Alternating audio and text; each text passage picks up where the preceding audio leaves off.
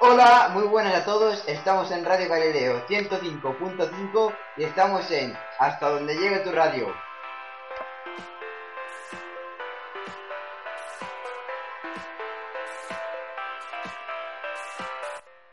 Empezaremos hablando sobre las noticias. Hablaremos un par de noticias cada uno y luego opinaremos.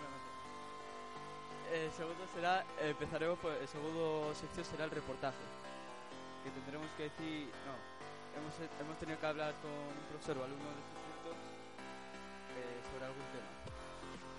Eh, la tercera sección va a ser sobre la lectura, eh, uno- unos micro relatos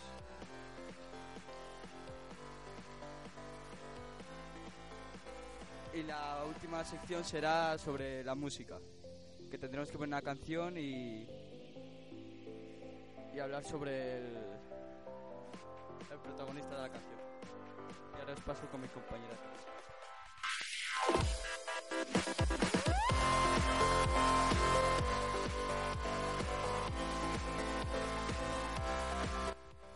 Y ahora vamos con la sección noticias. La primera noticia de hoy es del Instituto Galileo, del 22 de septiembre de 2014. Comienza la radio con los alumnos de cuarto de diversificado.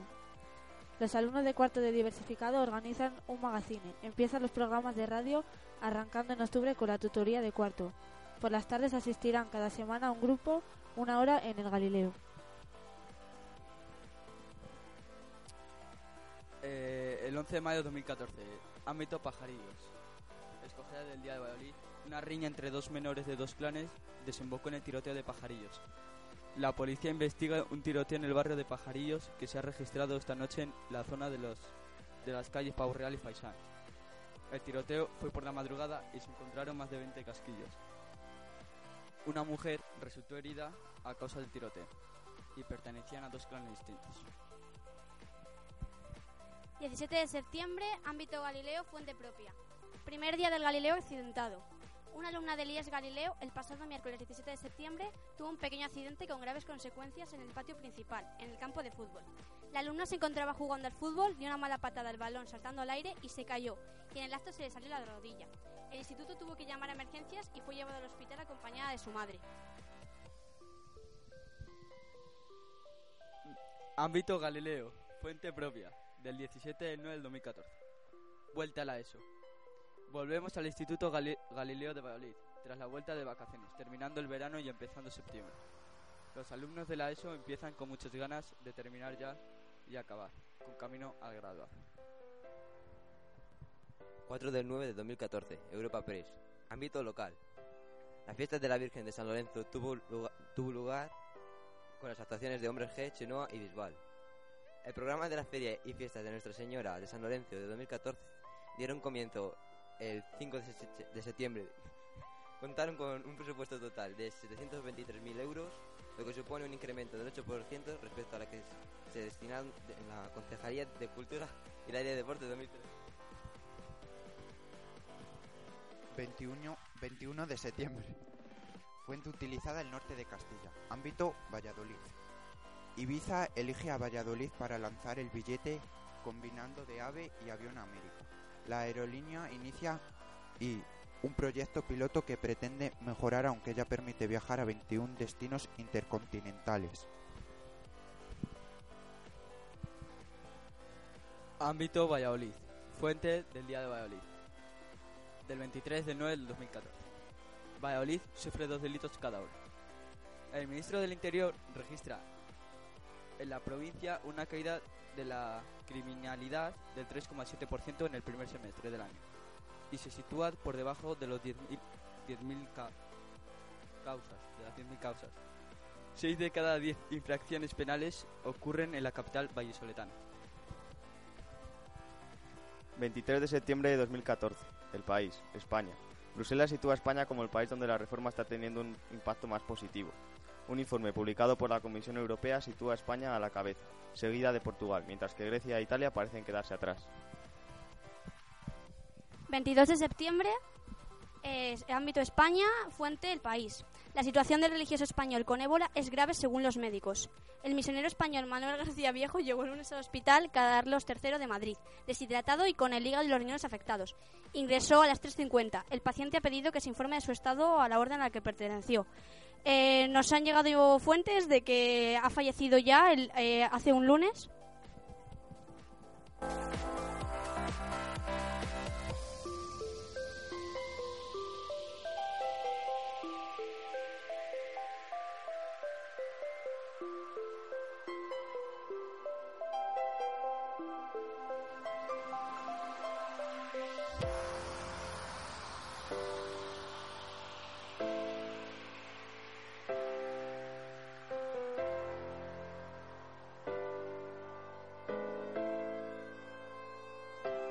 Y ahora empezamos con la sección de reportaje. El primer reportaje será el de mm, graduación y el segundo el de áreas para tu futuro y el tercero eh, la excursión de fin de curso.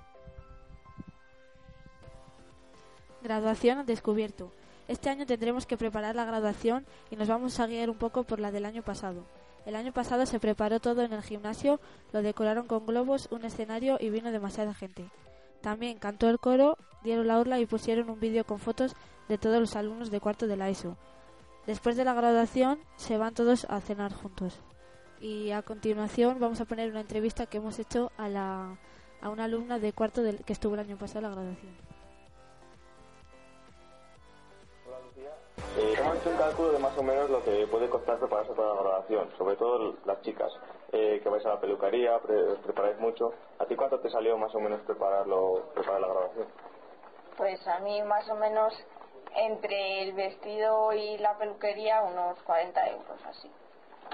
Pues dirías que es caro prepararse para...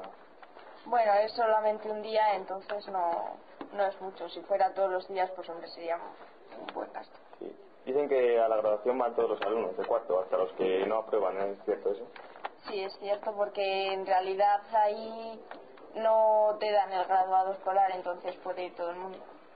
¿Y qué parte de la graduación te gustó más? Eh, pues en general todo, pero sobre Eh, todo bueno, aquí vamos a hacer una- con todos mis compañeros y no sé.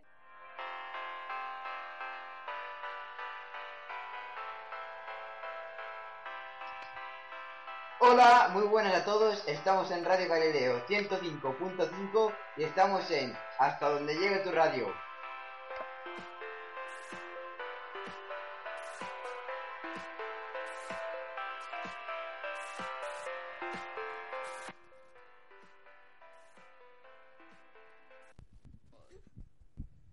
Hablaremos de la física, la biología y el latín. La física es la ciencia que estudia el comportamiento y las relaciones entre la materia, la energía, el espacio y el tiempo. La biología es la ciencia que tiene como objeto, que tiene como objeto de estudio a los seres vivos. Y el latín es una lengua de la Roma itálica, de la familia lingüística del indoeuropeo que fue hablada en la antigua Roma. Y ahora mismo solo se habla en la ciudad del Vaticano.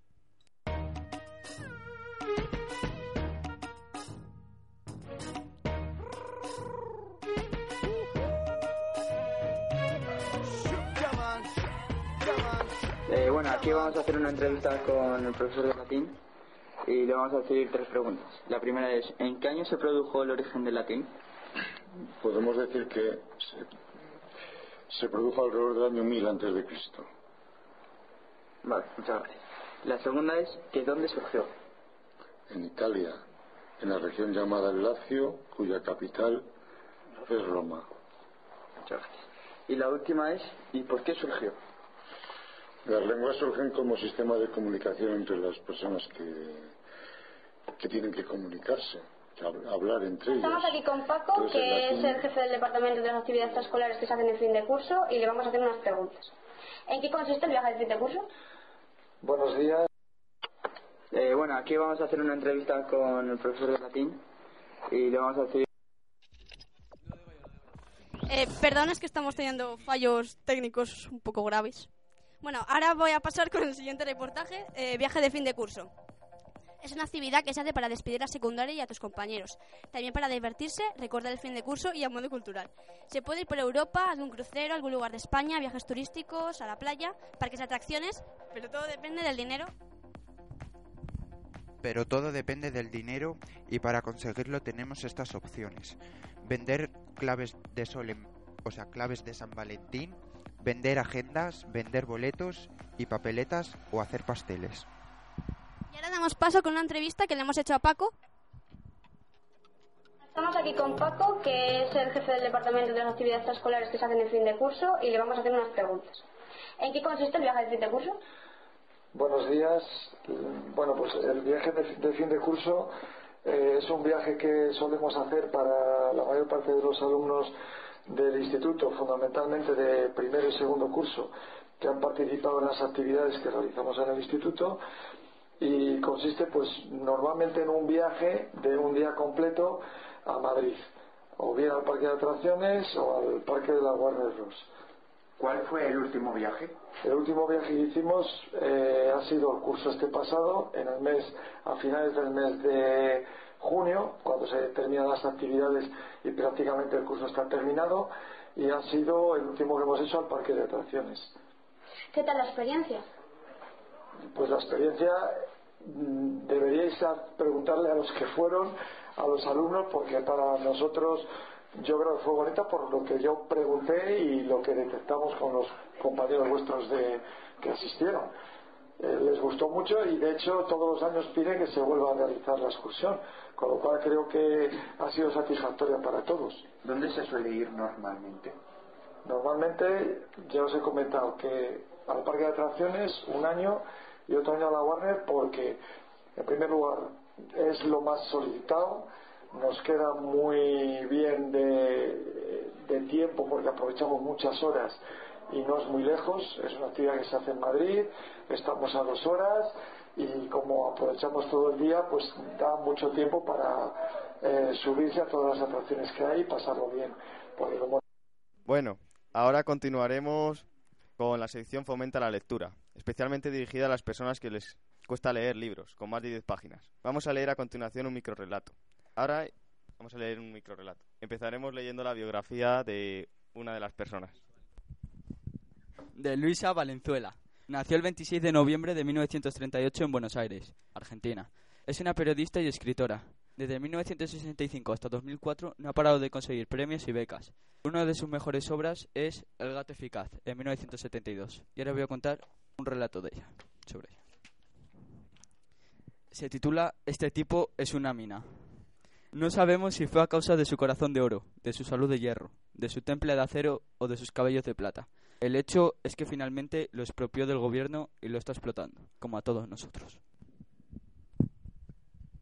El segundo escritor es Frank Kafka. Nació el 3 de julio de 1883 en la ciudad checa de Praga, capital del reino de Bohemia.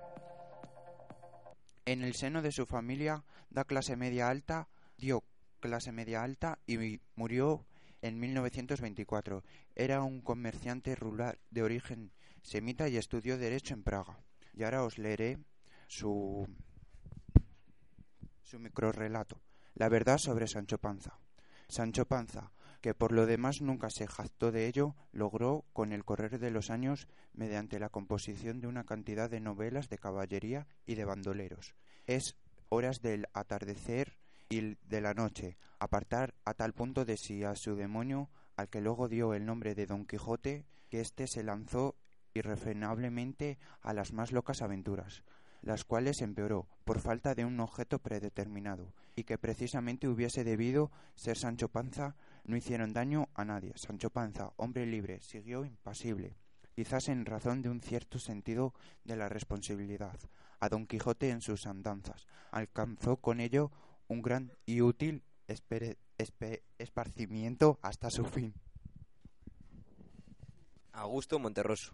Nació el 21 de diciembre de 1921, en Honduras. Con tan solo 11 años abandonó la escuela y se puso a leer y aprender diversas disciplinas. Ahora voy a leer una de sus, de, de sus relatos.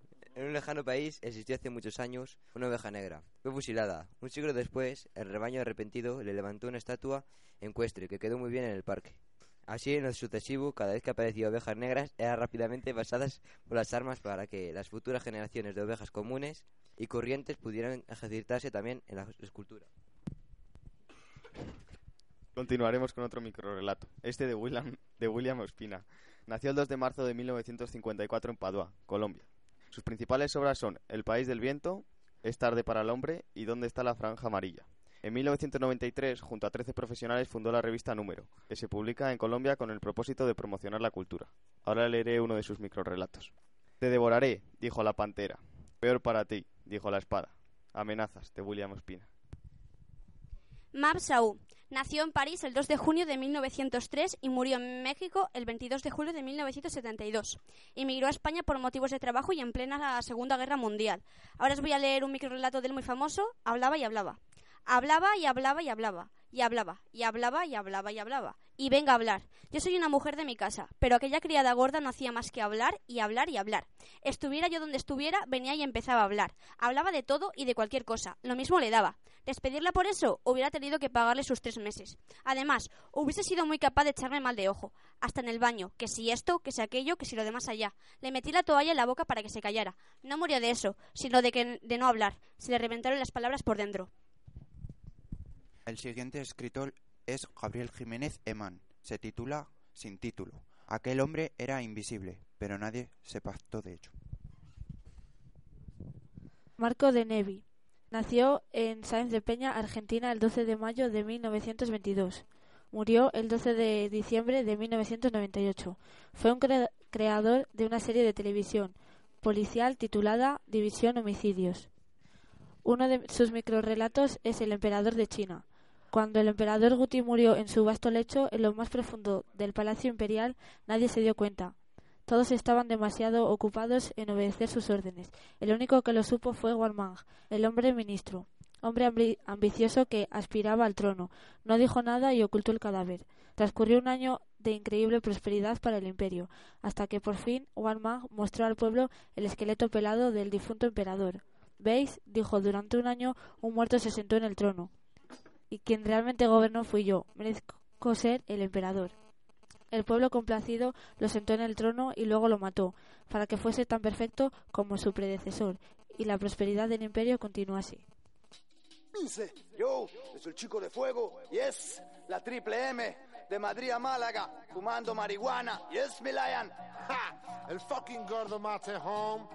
Las gemes brillan. Acción Sánchez al control desde Sevilla. Esto es el fumeteo, el kenke. Siempre. Dale duro.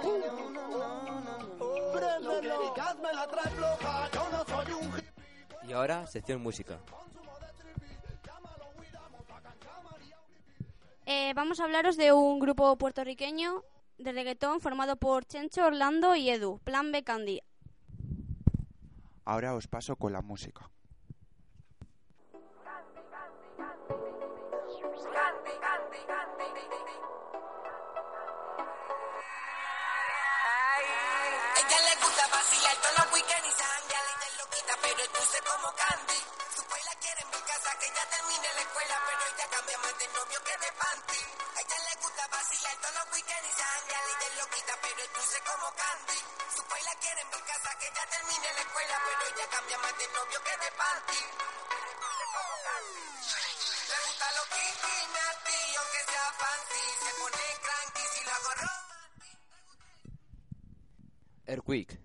Más de 20 millones de reproducciones tiene esta canción.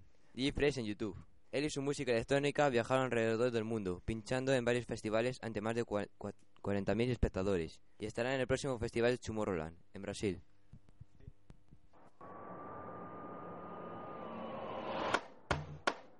Flow like that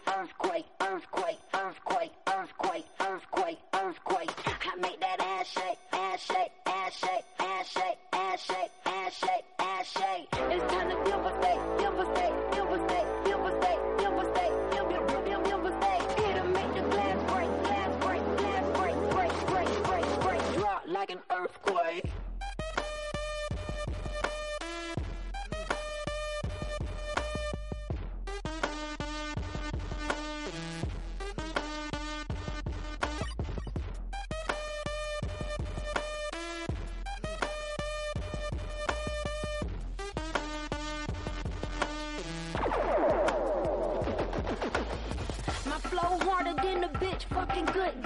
These hoes hating why these hoes so cutthroat. One hit wonder bitch, I make that shit pop. Ahora continuaremos con una canción de Martin Garrix, se titula Animals. Nació el 14 de mayo de 1996 en Holanda. Tiene ahora mismo 18 años, eh, creció tocando la guitarra española y ahora mismo es el número uno de las principales listas europeas. Le llaman Zac Efran es, y es uno de los DJs más demandados en las discotecas. El videoclip de Animals, protagonizado por una banda de maleantes, todos disfra- disfrazados con caretas de animales.